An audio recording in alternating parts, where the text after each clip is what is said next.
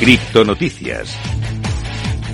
Empezamos hablando de Bitcoin y es que la correlación con el oro ha alcanzado el nivel más alto en más de un año. Durante mucho tiempo la correlación de las principales criptomonedas, como es el caso de Bitcoin, con las clases de activos establecidas ha sido estudiada por comerciantes e inversores, incluida su correlación con el oro que recientemente ha visto un aumento. Sucedió que la semana pasada la correlación de Bitcoin con el oro alcanzó su nivel más alto en más de un año, según la plataforma de análisis del mercado cripto Kaiko Data, en un informe de datos que se publicó el 3 de octubre, cada vez más, más correlacionado en este caso con el oro, así que parece que puede empezar a actuar en este caso como refugio valor. Vamos a hablar en este caso de un sector muy importante, del sector DeFi, y es que los inversores de DeFi han seguido teniendo ganancias a pesar del invierno criptográfico según un estudio. Como te digo, el sector de las finanzas descentralizadas está registrando rendimientos positivos para los inversores a pesar del invierno criptográfico prevaleciente que ha sumido a los productos de la industria en pérdidas. Los rendimientos también están destacando en la creciente madurez en el espacio DeFi. En particular, hay cuatro agregadores de rendimientos seleccionados que registraron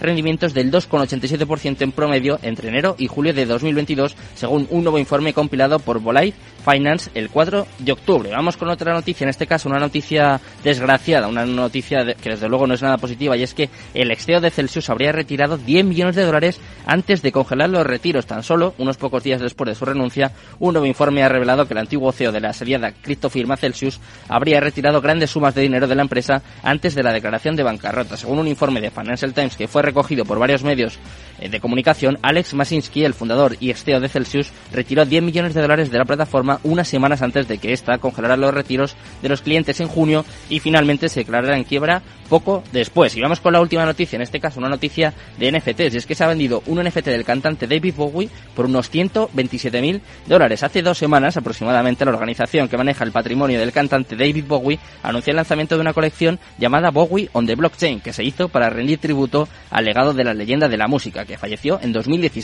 Bowie hizo de su música una simbiosis entre el pop, el rock, la psicodelia, el folk y otros estilos. Pues la noticia ahora es que uno de los toques no fungibles de su colección exclusiva en OpenSea se vendió ayer por la noche por unos 96,5 Ethereum, lo que serían al cambio unos 127 mil dólares. Ya sabemos cómo está el mercado, conocemos también las noticias más importantes de las últimas horas. Vamos a momento más importante del programa. En este caso, como es martes, vamos con nuestra sección de educación financiera. Vamos a aprender juntos.